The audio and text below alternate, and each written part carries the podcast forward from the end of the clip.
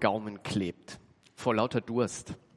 Ob ihr das Gefühl kennt, dass man jetzt unbedingt sofort etwas trinken muss, weil man sonst keine Ahnung mehr hat, wie soll es eigentlich weitergehen.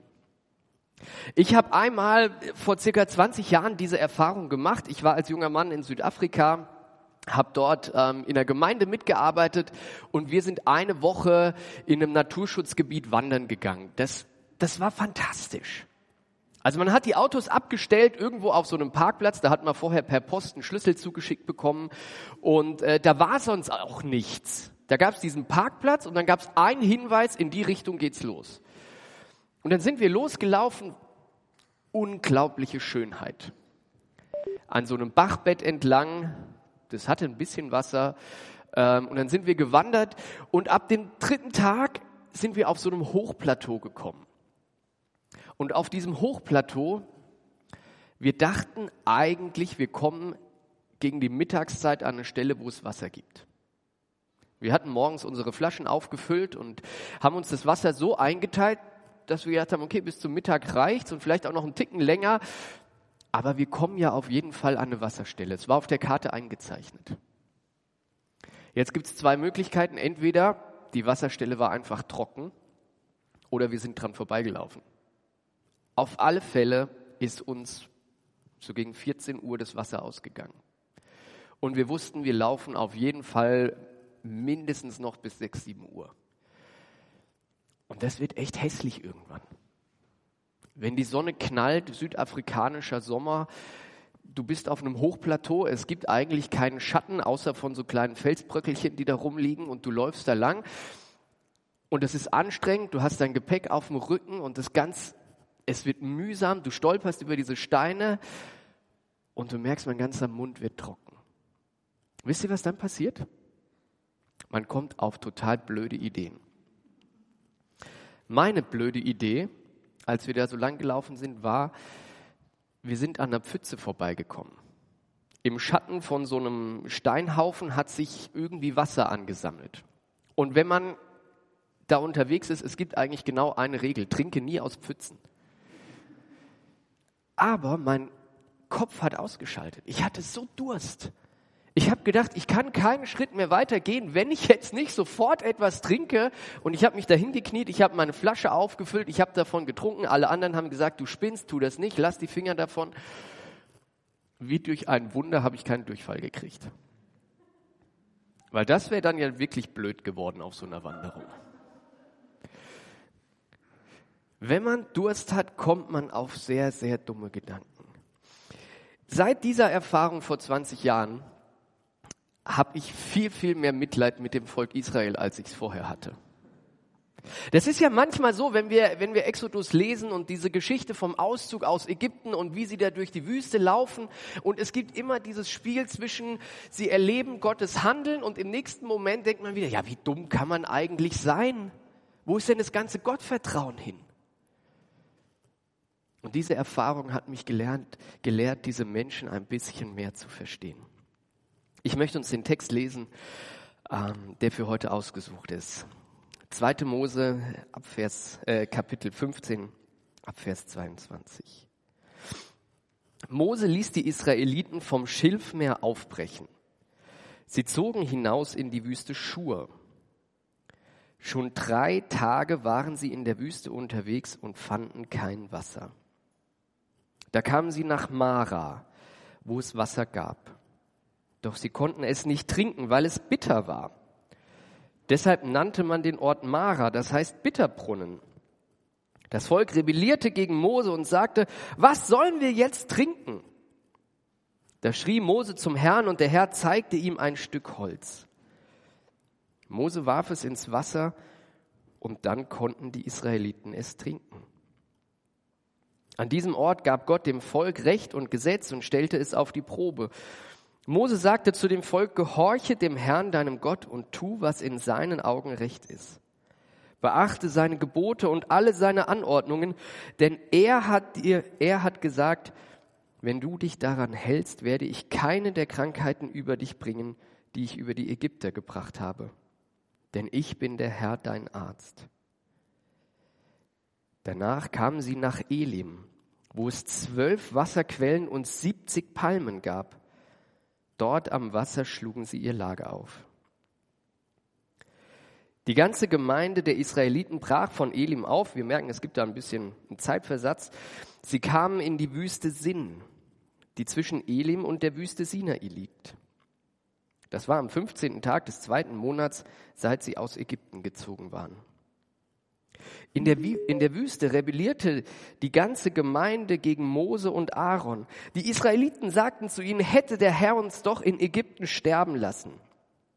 Dort saßen wir an den Fleischtöpfen und konnten uns satt essen. Jetzt habt ihr uns in diese Wüste geführt, wo wir alle vor Hunger umkommen werden. Der Herr sagte zu Mose, ich will für euch Brot vom Himmel regnen lassen. Das Volk soll hinausgehen und einsammeln, was es für den Tag braucht. Damit will ich sie prüfen, ob sie nach meinen Weisungen leben oder nicht. Am sechsten Tag sollen sie zubereiten, was sie eingesammelt haben. Es wird doppelt so viel sein. Da sagten Mose und Aaron zu allen Israeliten, heute Abend werdet ihr erkennen, es war der Herr, der euch aus Ägypten geführt hat. Morgen werdet ihr sehen, wie herrlich der Herr ist. Denn der Herr hat gehört, wie ihr gegen ihn rebelliert habt. Wer sind wir denn schon, dass ihr gegen uns rebelliert? Und weiter sagte Mose, der Herr gibt euch am Abend Fleisch zu essen und am Morgen Brot, damit ihr satt werdet. Drei ganz zentrale Orte, wo das Volk Israel vorbeikommt. Drei Orte, wo sie Gottes Eingreifen erleben. Ein erster Gedanke, Gott greift ein. Drei Tage. Wir müssen uns das überlegen. Also ich habe vorhin von vielleicht drei Stunden geredet ohne Wasser. Die hatten drei Tage lang kein Wasser.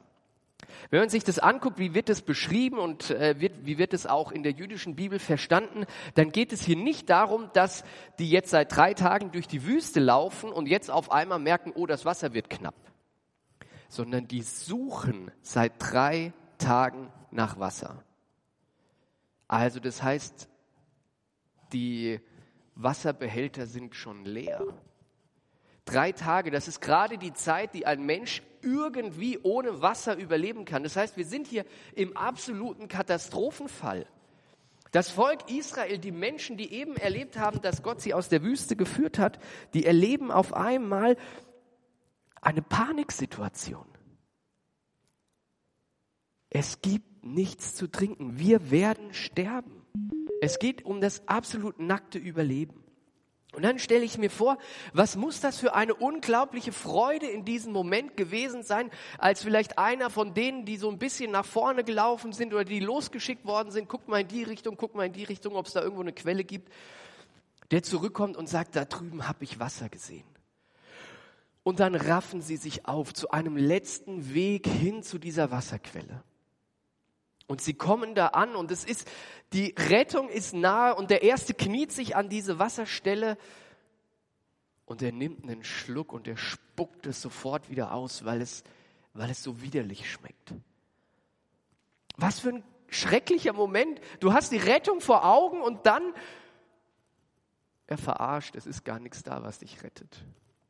Anstelle von Rettung gibt's hier nur Bitteres. Es gibt nur Bitteres, es gibt nur Elend, es gibt nur Not. Und ich stelle mir die, die verzweifelten Blicke der Menschen vor, wie sie da vor dieser Wasserquelle stehen und einfach denken, jetzt ist es vorbei.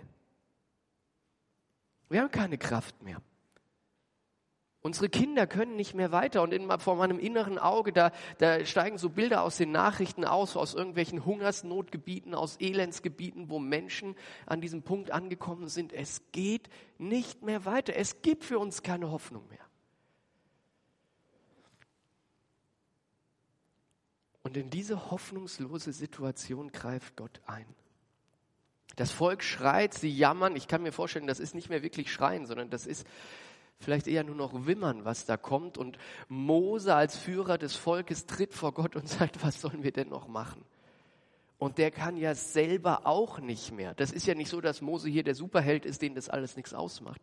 Der steht ja in der gleichen Verzweiflung vor Gott und sagt, was sollen wir denn jetzt machen? Und in diese Verzweiflung hinein handelt Gott. Und ich finde das schon mal so was, so was unglaublich krasses. Gott lässt sein Volk nicht verdursten. Ich weiß nicht, in welche katastrophalen Situationen deines Lebens du vielleicht manchmal vor Augen hast oder wo du vielleicht gerade drin steckst. Gott lässt dich nicht verdursten. Und es ist so cool beschrieben. Das ist einer der, einer der Clues dieser, dieser Geschichte. Ich habe mich so, ich habe das echt gefeiert, als ich mich damit auseinandergesetzt hat. Gott zeigt dem Mose ein Stück Holz. Was macht dieses blöde Stück Holz in der Geschichte? Gott kann doch einfach hingehen und kann sagen, zack, hier, guck mal, übrigens, trink doch von dem Wasser, ist doch alles gut. Aber Gott entscheidet sich für einen ganz besonderen Weg.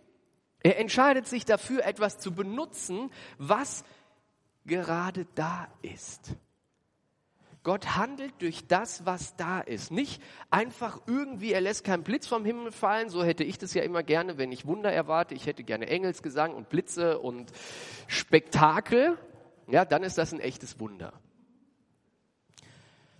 Aber Gott macht es ganz anders. Gott, im Hebräischen steht da, Gott lehrt den Mose, dieses Stück Holz zu benutzen. Guck mal, Mose, da ist ein Stück Holz. Und mit diesem Stück Holz und mit dir möchte ich jetzt ein Wunder vollbringen. Gott handelt durch etwas, was geschaffen ist, und er handelt durch einen Menschen. Und ich finde, es ist so was ganz Wichtiges, das manchmal auch wahrzunehmen. Ich habe immer, ich, ich habe eine, eine grundsätzliche Sehnsucht nach spektakulären Wundern. Wirklich. Und ich weiß, dass es das gibt. Ich weiß, dass Gott Wunder tut, die sind sensationell und das ist Kategorie Engelsstimmen und Blitz vom Himmel und, und unglaublich. Aber ganz ehrlich, die Realität ist viel häufiger so, dass Gott durch Dinge handelt und durch Menschen handelt, die einfach schon da sind. Das Entscheidende ist, Gott ist, Gott ist der Ursprung von dem, was da geschieht. Gott ist der, der eingreift in die Geschichte. Das ist nicht einfach, der Mose kommt auf die Idee, ach, ich schmeiß mal ein Stück Holz da rein, dann wird es schon funktionieren, sondern Gott bringt es ihm bei. Vor 20 Jahren etwa hatte mein Vater eine Herz-OP. Das ist ein bisschen strange zu erklären, was sie da alles gemacht haben.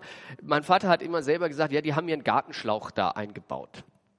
Ganz so war es nicht, war ein bisschen komplexer und er war einer der ersten in Deutschland, an denen überhaupt diese Operation durchgeführt wurde. Und ich erinnere mich dran, wie die Ärzte das erklärt haben, was sie da vorhaben zu tun. Und wir haben immer gesagt, das, das kann gar nicht gehen. Das ist unmöglich. So, mein Vater hat diese Operation überlebt. Und was war das jetzt? Da jetzt einfach der Arzt mit dem, was er studiert hat und was er gelernt hat und seinen Fähigkeiten meinen Vater geheilt oder hat Gott gehandelt? Ich werde diese Operation und dass mein Vater noch viele Jahre damit leben dürfte, immer als ein Eingreifen Gottes sehen, weil er da ein Wunder getan hat. Natürlich durch einen Menschen und durch das, was ein Mensch gelernt hat und durch Dinge, die Menschen geschaffen haben, aber Gott ist der Ursprung davon. Und ich glaube, dass das in unserem Leben viel, viel häufiger so ist, dass wir Wunder Gottes erleben, die, die vielleicht für uns gar nicht so einsortierbar sind, weil, weil die vielleicht ein Stück weit normal erscheinen, weil da Dinge geschehen, die man bestimmt auch irgendwie erklären kann. Aber der Ursprung, der eigentlich Handelnde, das ist der lebendige Gott. Das erlebt das Volk Israel hier in der Wüste. Da wird ein plumpes Stück Holz zum Mittel, um ein ganzes Volk zu retten. Und so handelt Gott. Und so kann Gott auch durch dich handeln. Du kannst zu Gottes Mittel werden, durch das er Wunder tun will. Vielleicht merkst du das gar nicht.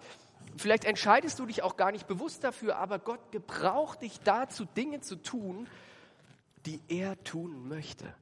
Nicht, weil du besonders toll bist oder weil du sensationelle Dinge tun kannst, sondern weil er dich gebrauchen will. Lass dich von ihm gebrauchen, ein Wunderwerkzeug zu sein. Lass dich von ihm gebrauchen, dass, dass du vielleicht zur Rettung für andere werden kannst. Gott greift ein. Ein zweites, Gott schenkt Überfluss. Jetzt wird es spektakulär. Eben ist das Volk in der Wüste und es ist echt ein bisschen blöd, ne? kein nichts zu trinken. Die bleiben nicht lange an in Mara an dieser Wasserquelle. Die ziehen weiter. Und jetzt kommt der Partymoment. Die kommen nach Elim. Elim ist so ein nicer Ort, das kann man sich gar nicht vorstellen. Man überlegt heute, also es gibt ja wohl irgendwo in der Wüste, kann man heute noch hinfahren, irgendeine so Oase, die muss echt spektakulär sein. Hier ist die Rede von zwölf Wasserquellen und 70 Palmen. Und dann ist die Rede davon, das ganze Volk lagert sich da.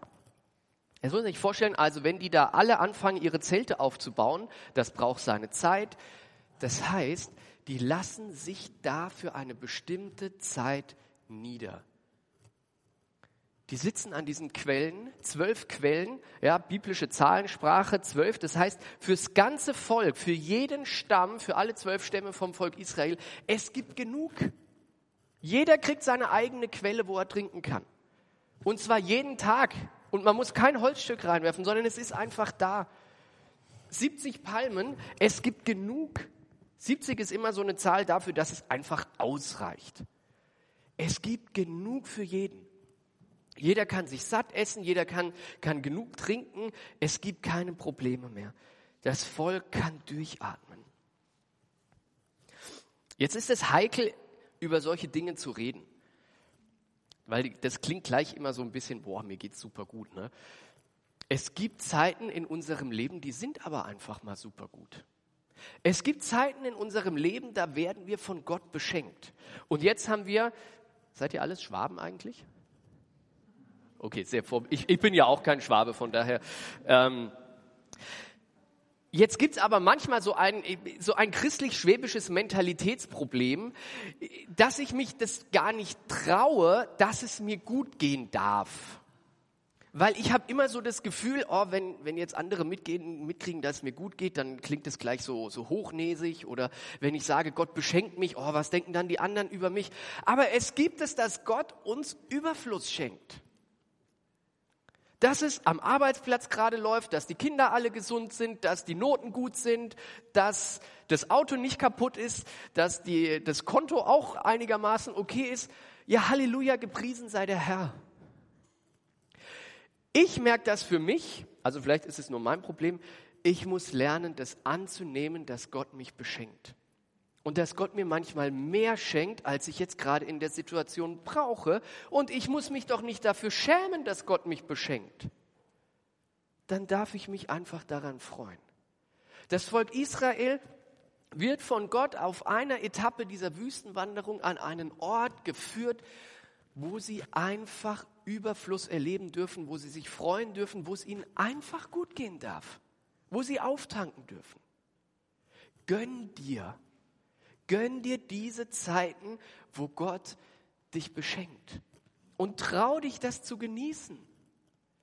Das ist etwas von dem, was Gott dem Volk Israel gibt und was er auch uns gibt. Und wir Menschen, ich glaube, ich bin fest davon überzeugt, wir brauchen auf unserem Lebensweg solche Oasenzeiten, wo wir auch mal runterfahren können, wo wir unser Zelt an dieser wunderbaren Wasserquelle aufbauen und einfach sagen, okay, hier bin ich jetzt. Während ich diese Predigt geschrieben habe, ist ein Student zu mir ins Büro gekommen.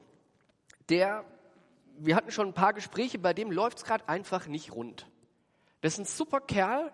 Ich habe so eine Freude an dem, das ist ein klasse Typ.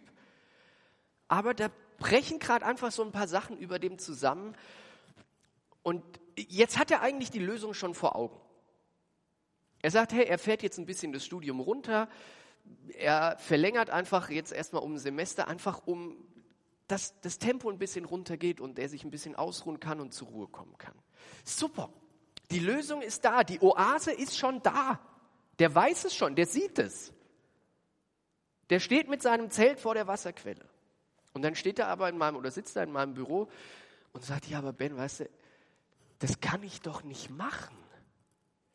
Ich habe immer gelernt, ich muss funktionieren und ich habe immer gelernt, ich muss geben und ich muss weitermachen und dann habe ich gesagt, jo, jetzt steigst du halt mal aus der Jungscher-Gruppe für eine Zeit aus. Er sagt, das kann ich doch nicht machen. Ich muss doch, ich muss doch, ich muss doch. Und es ist so tief in ihm drin, dass er immer funktionieren muss.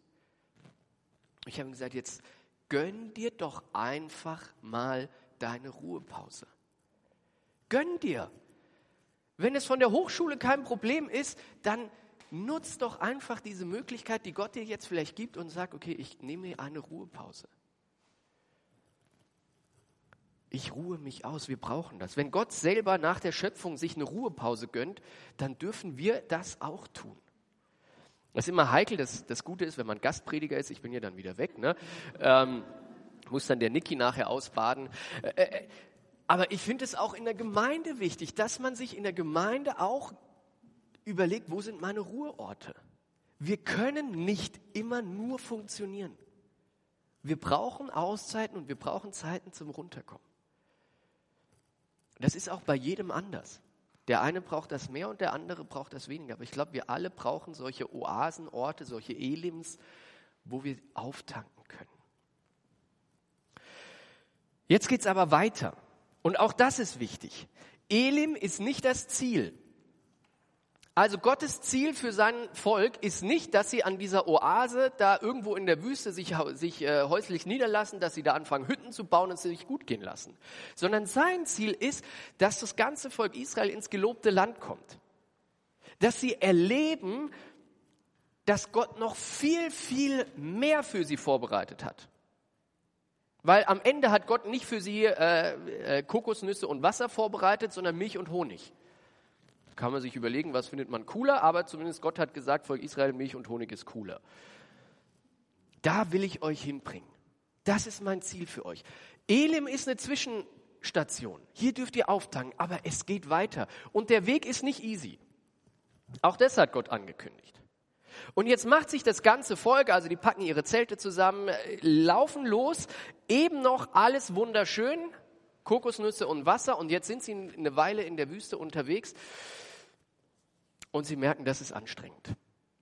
Sie merken, das ist herausfordernd. Und jetzt passiert was ganz Krasses. Die, sie drehen wieder durch. Ne? Ich habe ja Mitleid mit dem Volk. Sie drehen wieder durch, aber nicht, weil sie Durst haben, auch nicht, weil sie Hunger haben sondern weil sie Angst davor haben, dass sie irgendwann Hunger bekommen könnten. Ja, man muss hier die Formulierungen genau angucken. Da steht nicht, ja, sie fanden nichts mehr zu essen. Da steht nicht, sie sind kurz vorm Hungertod, sondern da steht, sie sind in der Wüste unterwegs und dann stellen sie sich die Frage, ja, was sollen wir denn essen? Das, was wir hier beim Volk Israel erleben, das ist die Angst vor dem Unbekannten. Die sind auf einem Weg unterwegs, den sie noch nicht kennen und wo sie nicht alle Lösungen schon parat haben, wo sie nicht genau wissen, wie funktioniert alles. Und jetzt ist die Angst vor dem Unbekannten da und jetzt passiert etwas ganz Krasses und ja, ich erhebe mich nicht über dieses Volk, keine Angst. Jetzt wird der Blick immer enger. Kennt ihr das, wenn, wenn sich in unserem Leben der Blick immer mehr auf eine Sache fokussiert? Unsere Gedanken fangen an, sich nur noch um eine Sache zu drehen und dann, dann wird der Blick immer enger und je enger der Blick wird, umso größer erscheint das Problem. Dabei ist das Problem vielleicht im Moment noch gar nicht so groß. Oder natürlich ist es eine relevante Fragestellung, ja, was werden wir denn irgendwann essen? Die, die, die Fragestellung ist ja nicht wegzudiskutieren, wenn man in der Wüste unterwegs ist. Aber es ist jetzt noch nicht der Zeitpunkt für den Panikmodus. Aber der Blick fokussiert sich immer mehr und immer mehr und immer mehr auf die Krise, auf die Angst, auf das Unbekannte. Und je mehr sich der Blick auf dieses Problem fokussiert, umso mehr gerät Gott aus dem Blick. Und das entdecken wir auch in dieser Geschichte. Wir entdecken das daran, das Volk schreit nicht zu Gott, die vergessen auch wieder alles, was sie vorher mit Gott erlebt haben. Also die Geschichte mit dem Schilfmeer, wo, wo Gott sie vor den Ägyptern rettet, ist alles vergessen. Die Geschichte mit Mara, wo sie Wasser gekriegt haben, ist vergessen. Elim ist vergessen, wo es ihnen so gut ging. Alles ist vergessen. Und sie sagen, wie cool war das früher in Ägypten? Könnten wir nicht bitte wieder nach Ägypten? Früher war alles besser. Es war so schön in Ägypten. Wir erinnern uns noch mal ganz kurz, was Ägypten heißt. Ägypten heißt Tonziegel brennen, Ägypten heißt Pyramiden bauen oder sonst irgendetwas bauen, Ägypten heißt ausgepeitscht zu werden, Ägypten heißt, dass Kinder umgebracht werden. Ägypten ist nicht schön und war auch nicht schön. Aber früher war alles besser. Und Gott spielt überhaupt keine Rolle mehr. Und jetzt stehen sie vor Mose, ist ja auch ein bisschen strange, stehen sie vor Mose und sagen zu Mose, Mose, du, ja, nicht Gott, sondern Mose, du hast uns in die Wüste gebracht, damit wir hier sterben. Was ein Quatsch. Aber das passiert, solche Dinge passieren, wenn anfangen der Blickwinkel immer enger zu werden, wenn der Fokus sich nur noch auf das Problem konzentriert und man alles andere anfängt auszublenden. Und ich, wie gesagt, ich mache dem Volk gar keinen Vorwurf, weil ich erlebe das doch in meinem Leben genauso. Ich erlebe das doch genauso, dass ich anfange, mich nur noch auf die Krise, auf die Probleme, auf die Herausforderungen zu konzentrieren. Und das kann ich echt gut. Aber je mehr ich mich auf die Krise konzentriere, umso mehr ver vergesse ich Gott. Dann suche ich Lösungen, dann suche ich Antworten, dann suche ich Auswege aus diesem Problem. Und dann komme ich irgendwann an diesen Punkt, dass ich sage, ja, ich finde keinen Ausweg. Ich finde hier in der Wüste nichts zu essen. Ich habe keine Lösung. Ja, warum bin ich denn jetzt hier gelandet? Wisst ihr, was mein Ägypten ist? Mein Ägypten ist die Bundeswehr. Ich war, ja, mein Ägypten ist die Bundeswehr. Ich hatte eigentlich mal vor, Berufssoldat zu werden und war da auch auf den ersten Schritten. Dann ist das schief gelaufen. Und immer wenn ich in eine echt blöde Situation komme, dann sitze ich da in meinem Büro und denke, boah, meine Güte, du könntest jetzt Major sein, du könntest ein Bataillon leiten. Eigentlich so uncool wäre das gar nicht.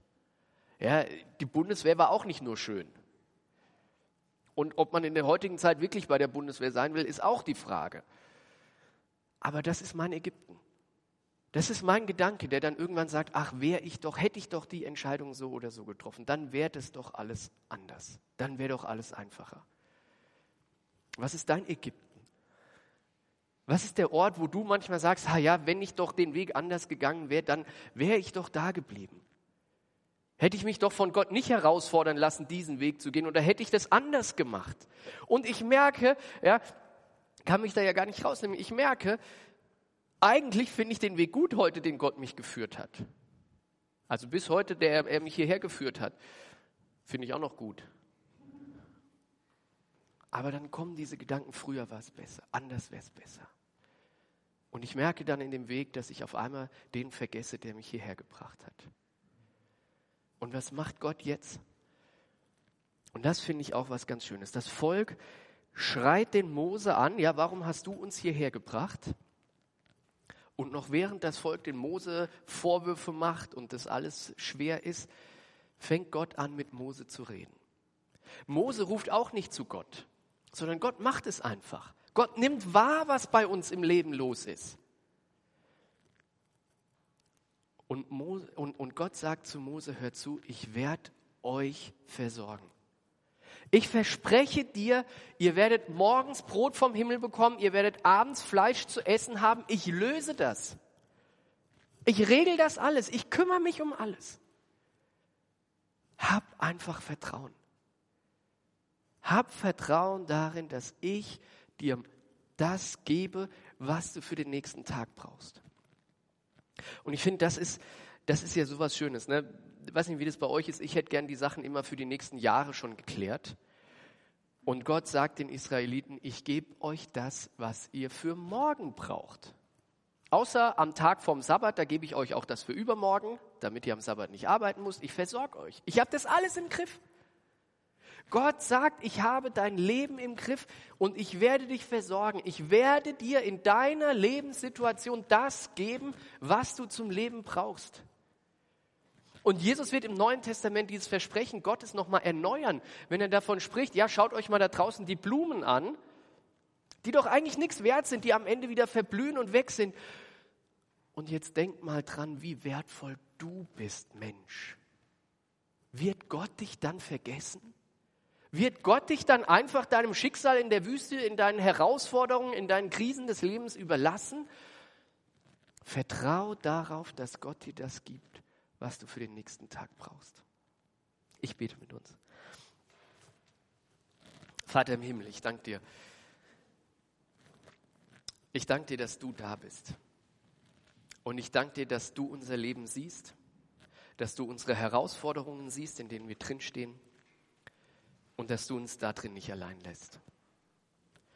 Ich danke dir für dein Eingreifen, dass wir manchmal gar nicht sehen können, was wir manchmal gar nicht wahrnehmen, weil wir so mit anderen Sachen beschäftigt sind. Und ich danke dir davon, dass du uns nicht im Stich lässt, dass du uns versorgst und dass du uns Halt gibst. Amen.